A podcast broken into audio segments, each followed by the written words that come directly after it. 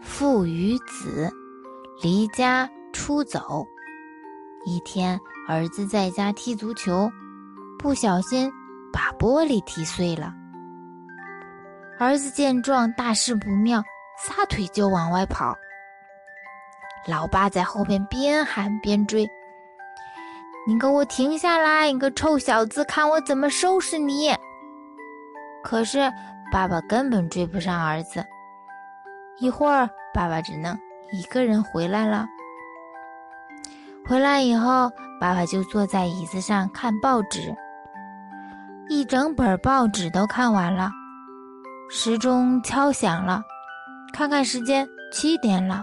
爸爸想，这都七点了，这个臭小子怎么还不回来呢？爸爸在家里走来走去，担心儿子，心想：儿子为什么还没有回家呢？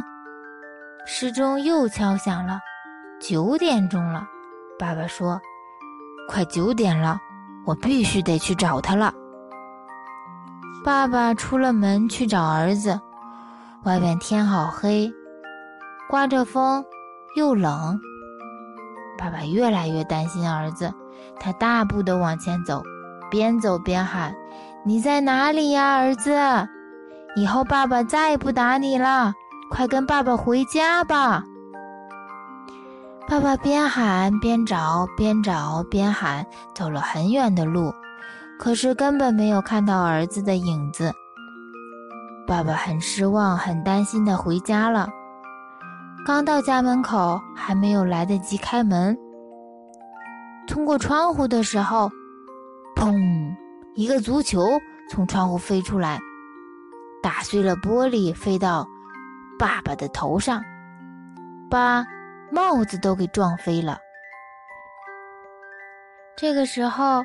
儿子从屋里出来了，爸爸一下跑到儿子跟前，把儿子抱了起来，抱得紧紧的，好像有谁会把他的儿子抢走一样。